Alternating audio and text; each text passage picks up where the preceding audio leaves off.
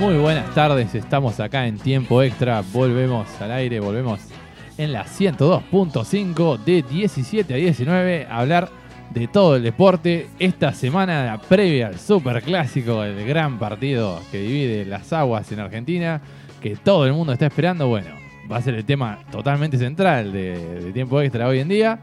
Pero tenemos también de todo, hemos eh, visto bastantes partidos del fútbol argentino, hay un líder que sigue primero y también todo lo que ha pasado en el fútbol europeo y obviamente nuestras secciones favoritas, Memorias del Deporte y el hinche que hable, cómo no.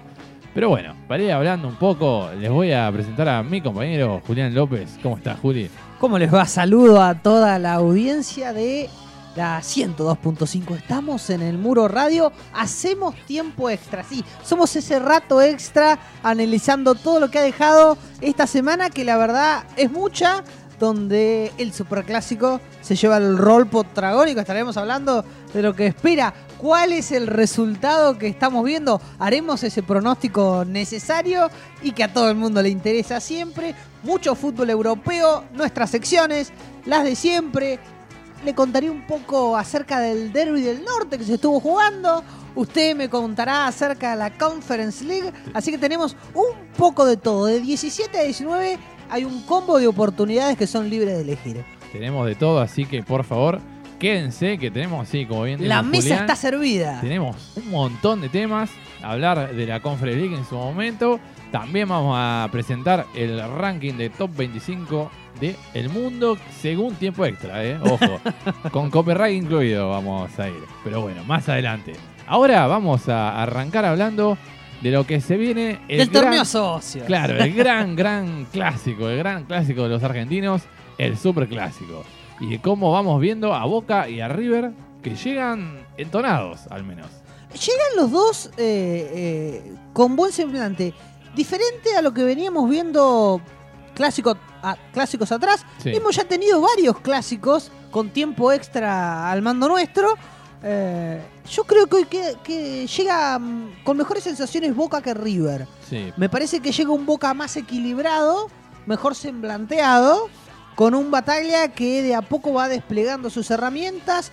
Empezamos a notar a qué quiere jugar el Boca de Sebastián Bataglia y con una saga central realmente muy poderosa. Y me parece que eso es un dato muy positivo que Boca está teniendo.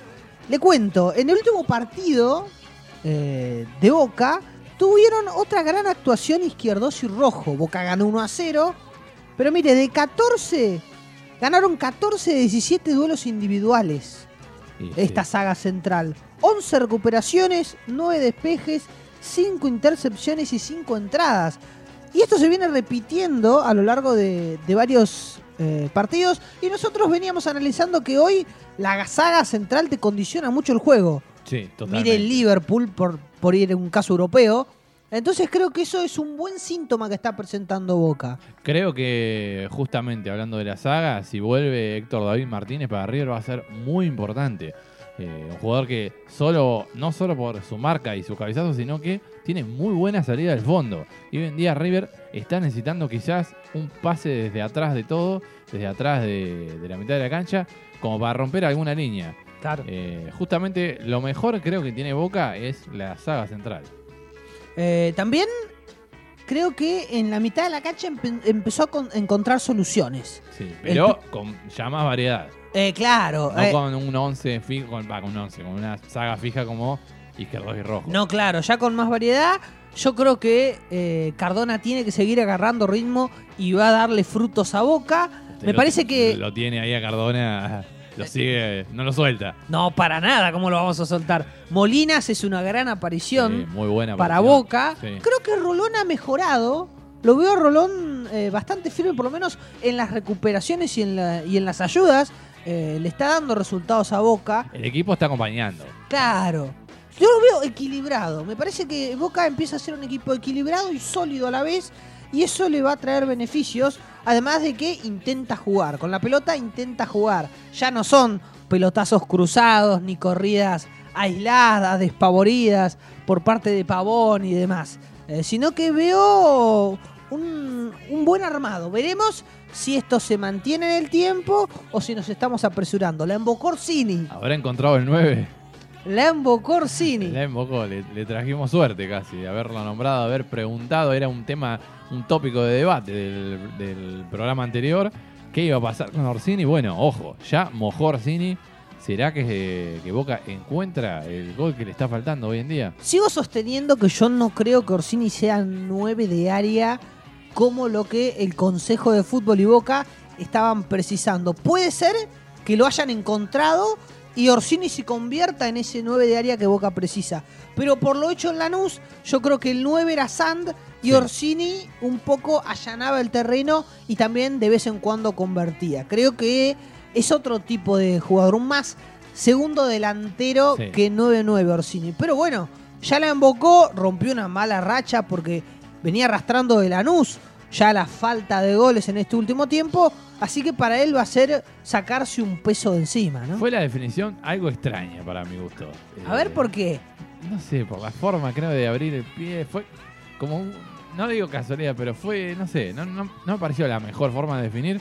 Pero lo importante es que metió el gol y valió los tres puntos que fueron fundamentales contra un Colón que también se quería sumar si ganaba, si hubiese sumado. Claro. Creo que quedó bastante más atrás, no sé si descartarlo, pero por lo pronto me parece que no está por ahí para pelear eh, el torneo. Eh, Ha quedado un poco disminuido. Creo que sí, creo que sí. se vio un Colón distinto a partir de los cambios. sí Toda la eh, primera etapa y parte de la segunda pareció un Colón un poco más conservador, tratando de ver si podía en alguna estocada lastimar a Boca. Pero a partir de los cambios, cuando empieza a entrar Goes, cuando Farías empieza a soltarse, se vio un Colón más agresivo y más parecido al que conocemos campeón eh, de la última, la última Copa de la Copa. Liga Profesional. Así que bueno, ahí a Boca se le empieza a complicar el partido y de vuelta, como mencionábamos, aparece el tándem rojo-izquierdo que sostiene a Boca en esa victoria 1 a 0. En cuanto al gol, creo que Orsini la puso en el único lugar posible para que sea gol, porque necesariamente tenía que cruzarla. Quizá la discusión esté con qué le pegó. Claro, Si fue puntín, si le pegó de cordones, extraña para eh, mí la con el definición. empeine. Pero bueno, entró. es- es- a- lo que era Orsini, que él se- seguramente estaba como queriendo meter el gol, bueno, cumplió con eso. Eh, en cuanto a Colón, Farías, no sé si tuvo el mejor partido. no, claro. Creo que eh, estos últimos dos tres partidos, no solo Colón, sino él, han bajado la intensidad y han bajado el juego. Eh, quizás era el jugador que uno tenía el foco ahí en, en Facundo Farías, la gran promesa que tiene el equipo santafesino. Y sin embargo, no sé si cumplió su mejor versión. ¿Cómo le irá a Brian Romero y Julián Álvarez ante esta saga central tan fuerte? ¿Qué manera Hay encontrará si- Gallardo? Hay que ver si juega Brian Romero titular. Claro. ¿eh? Esa es la primera gran Yo, duda. catalogándolo ya como eh, el 9 que River tiene, lo pongo como para empezar a pensar qué puede hacer Gallardo para lastimar a esta defensa de Boca que viene bastante sólida. Sí, Un Julián Álvarez muy entonado, que Totalmente. hoy parece ser el mejor jugador de River. Eh, por lo menos por cómo viene, la verdad es que está teniendo un gran nivel. Incluso lo convoca Scaloni ahora para la fecha de eliminatorias. Pero bueno, creo que River sigue manteniendo un problema serio en defensa. No le encuentra la vuelta y por varios tramos del partido, Central Córdoba lo lastimó y bastante. Gallardo en conferencia de prensa eh, fue bastante sincero y dijo cosas que todos vimos. River fue muy efectivo en el momento más indicado. Cuando más sufría, cuando Central Córdoba lo empezaba a asfixiar, River convierte goles y así termina llevándose ese 3 a 1. Y realmente sufrió River, porque si no fuera por Armani, yo creo que hasta incluso podría haber empatado en su momento Central Córdoba. Eh, la verdad que Armani tuvo un gran partido, nuevamente un gran partido Enzo Pérez, y Julián Álvarez que está en un momento increíble, momento claramente de selección, y siendo casi la manija del equipo, eh, no solo con ese golazo, sino también en el juego. Eh, está siendo, la verdad, que muy completo. Yo creo que si mantiene este nivel, seguramente algún club europeo se lo termine llevando en diciembre también. Noto más eh, necesidades de individualidades en River que en Sí, otros tiempos. Sí, totalmente. Sí, sí. No creo que esté jugando muy bien River. Para mi gusto, no, al menos. No me parece que esté jugando bien. Creo que sigue extrañando a Nacho Fernández en cuanto a la generación de juego. Hay un De la Cruz que sería lo que enciende un poco las esperanzas de Gallardo porque tiene mucho apuntado a él y fue el futbolista en el partido con el Central Córdoba que más duelos ganados tuvo, 13. Eso habla bien de De la Cruz. Creo que noté un Carrascal muy distinto cuando va por izquierda que cuando va por derecha.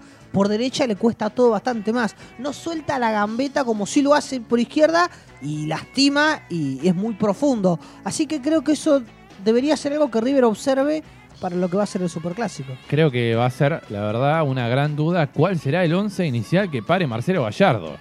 Algunos Eh, hablan de línea de 5. Claro, si es línea de 5, supongo que irá Casco por derecha. Eh, hay que ver cómo llegan todos físicamente. Casco que venía de una lesión.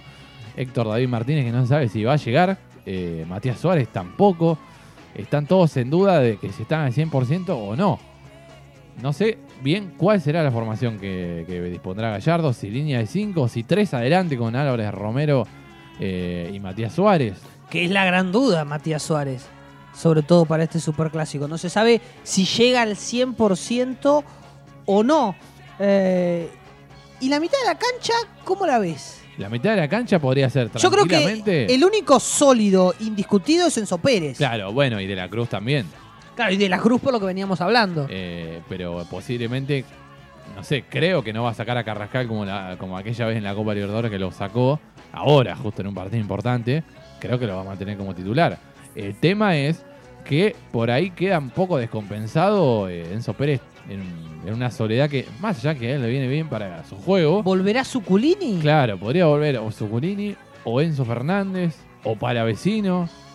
Eh, hay grandes Un palavecino que dudas en ese dispara sector. mucho al arco, Sí, pero, pero mal. en la creación de juego no, no está conectando como quisiera River. No, Un desaparecido Paradela que no creo que juegue. No, no, ya Paradera, ya me animaría a decir que no, que está descartado para la titularidad al menos. Eh, para Vecino se anotó con una asistencia y Romero con un gol, pero extraño también. El gol de Romero fue muy extraño. Muy extraño. Porque la realidad es que quiso controlar la pelota, eh, estiró el control e increíblemente, pero real fue gol. La pelota entró por el palo, pidió un permiso. Y fíjese esto, que River ganaba 1 a 0, sufría el partido, el comienzo del segundo tiempo fue casi traumático, tuvo que salvar a Armani a River, Sí. convierte el segundo con un Julián Álvarez que la agarra de empeine. Le debe haber quedado calentito el bien porque esos goles son hermosos. Qué. Son hermosos. Hermoso, la verdad. Eh, es uno, un gol soñado. la Llenarse la jet- pata Sí. y clavarla, no. Ah, la verdad, hermoso. Hermoso. Convierte el 2 a 0, descuenta Central Córdoba 2 a 1 y el partido vuelve a embarrarse Sí. para River y el control largo de Romero lo termina salvando sobre el final. Eso habla de que no la viene pasando bien River No. y tiene que ajustar las clavijas, ¿no? Para nada, para nada. No, no, la viene pasando casi que eh, le viene costando todos los partidos. Incluso con Arsenal le costó mucho. Un Con- Arsenal mucho menos que Central Córdoba. Claro, equipos que claramente no son equipos que están peleando torneo. Eh, sí, la verdad que Marcelo Gallardo tiene que ajustar un poco eh, los tornillos y, y que encaje todas las piezas a la perfección para que vaya el juego desarrollándose de una forma un poco mejor, porque la verdad que no... ¿Le podemos llamar crisis futbolística lo que viene viviendo River? Es, Porque es él- difícil llamarle crisis, porque tampoco es que está perdiendo los partidos. Eh, Claro.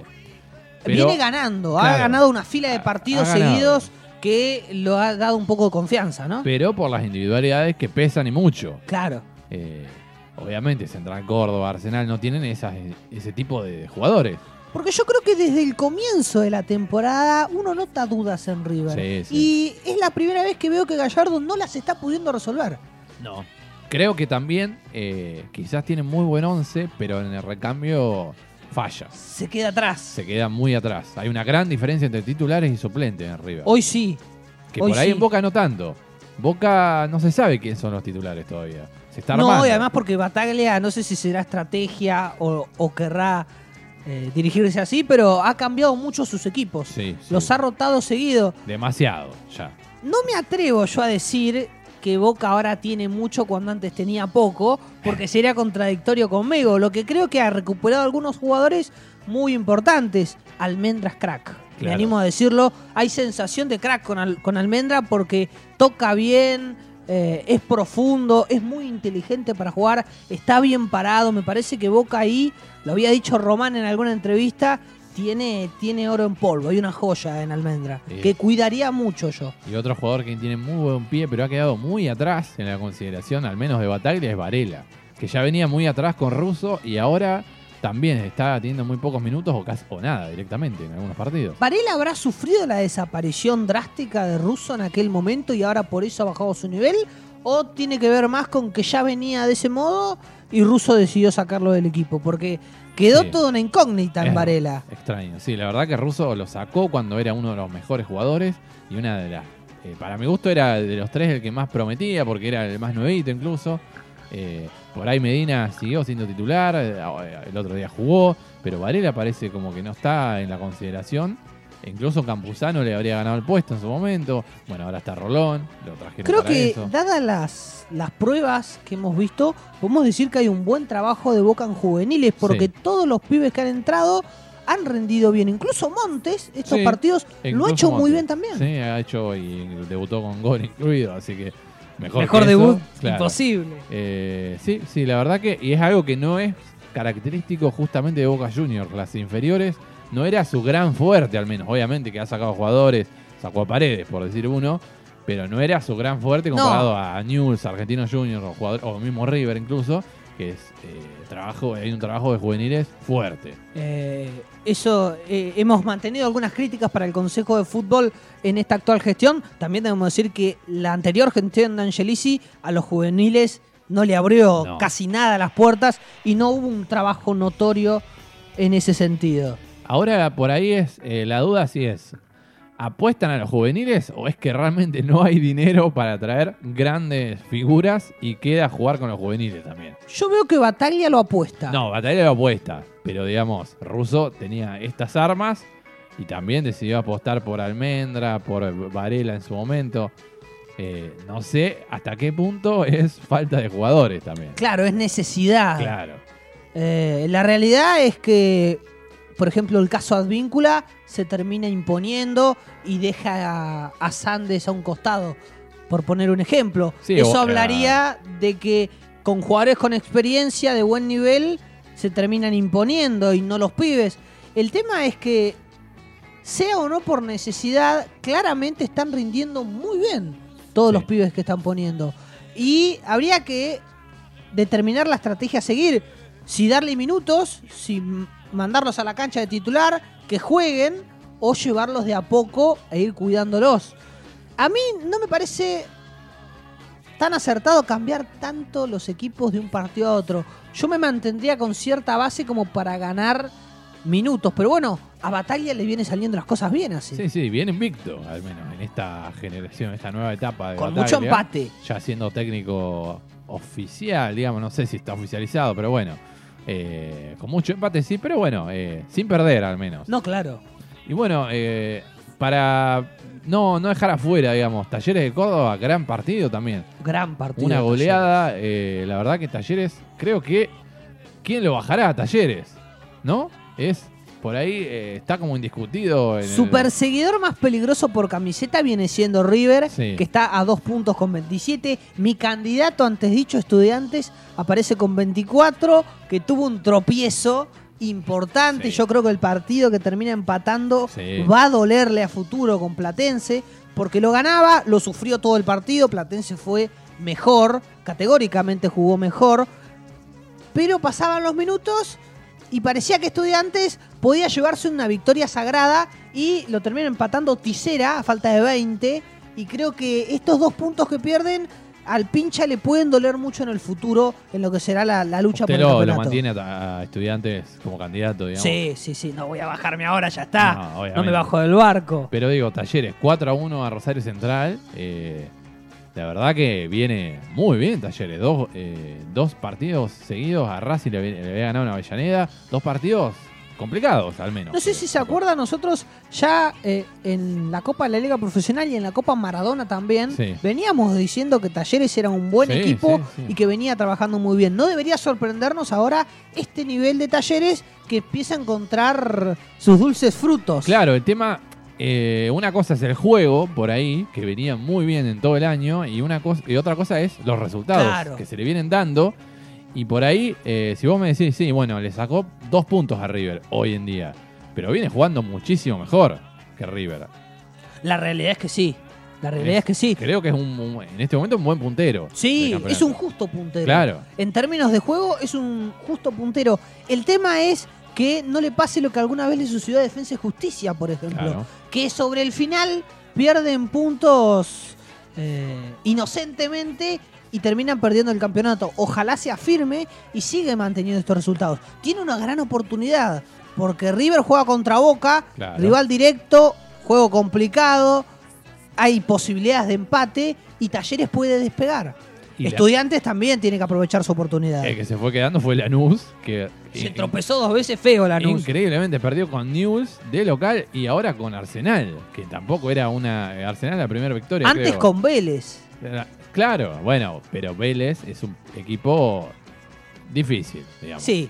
Eh, No venía bien, venía de capa caída, pero bueno. Pero sigue siendo Vélez. Arsenal eh, hacía ocho partidos que no ganaba y... Y contra eh, River dejó una imagen paupérrima. Claro, y News de visitante no es, digamos, eh, de, de ganar, de sacar buenos resultados. Y sacó muy buen resultado en la News, en la Fortaleza. Claro, claro, Así claro. que, ¿qué va a Era un poco su candidato Lanús. Es que realmente yo lo mantengo como candidato, pero bueno, ahora quedó a seis puntos de Hay que decir también que estamos en la fecha 13, son Falta 25. mucho. El torneo socios y el torneo argentino se caracteriza por su paridad y por si empardás 9, 12 puntos consecutivos, ya te metes en la lucha de derecho. Así que bueno, todo puede pasar, ¿no? Yo eh, había también dado, obviamente como candidato, lo más clásico de todo, River y Boca, y Boca viene muy bien por ahora. Boca ha, ganado subiendo, muchos claro, partidos. viene subiendo de a poco. Está Que da ya en cuenta el de lo sexto que lugar, estaba casi último. Da Estaba- cuenta de lo que decimos, en el fútbol argentino ganás 4 o 5 partidos y Sí. te prendés en la lucha porque uno no ve rendimientos tan sostenidos como en, otros en otras competiciones de 15 partidos eh, con ganancia de puntos. Es raro ver algo así.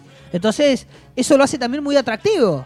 Eh. Según le parejo. El que mejor, eh, a mi gusto, jugó este mes de septiembre, Godoy Cruz. El equipo sensación. Terrible mes de Godoy Cruz. Se le metió 4 a Independiente de visitante, que Independiente venía también eh, metido en el torneo.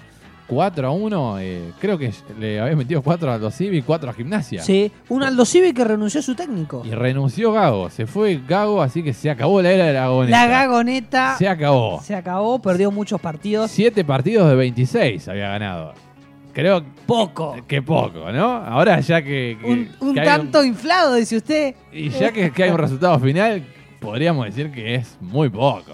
A ver, siempre las intenciones nobles vale la pena destacarlas. Sí. Y Gago intentó plasmar una idea en un equipo que no tenía tantos argumentos futbolísticos como otros. Eso es noble, pero bueno, los resultados no lo ayudaron. Ahora, dígame algo. Sí. Eh, en teoría, los descensos no existen en el fútbol argentino para preservar la salud de los técnicos. Vamos, nueve técnicos echados en 13 fechas. Que alguien me explique qué está sucediendo. Sí, no, la verdad que lo de los técnicos sigue siendo moneda corriente. Lo, lo mismo que pasó toda la vida sigue pasando. Sí, la verdad que los, el tema de los que no haya descensos es, no Es tiene- inexplicable. no tiene sentido, la verdad, un torneo que, que nadie pierde. No tiene sentido.